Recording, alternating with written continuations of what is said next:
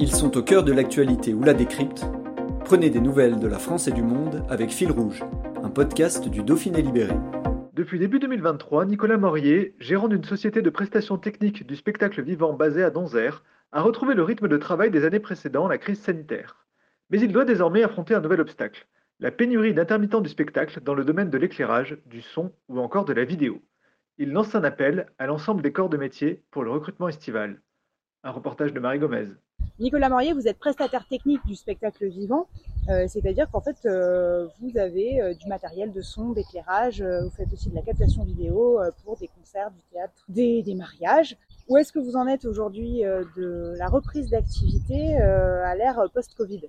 Le post-Covid débute toujours, puisque depuis janvier 2023, là, à peine quelques semaines, on a retrouvé notre rythme d'activité pré-Covid avec une saison euh, qui signe autant d'événements qu'avant cette pandémie. Et euh, en effet, depuis le Covid, euh, on a perdu un tiers de notre profession, donc les fameux intermittents du spectacle.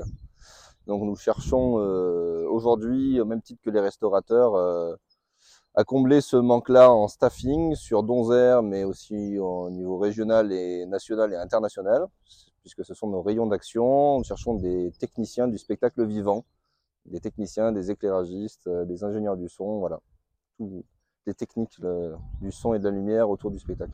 Sans quoi, euh, on, se, débrouillera quand même pour exécuter nos événements, mais en effet, on manque beaucoup de main-d'œuvre et ça, serait un, un, bon renfort et un réconfort d'avoir du monde à nos côtés, euh, comme, comme avant le Covid.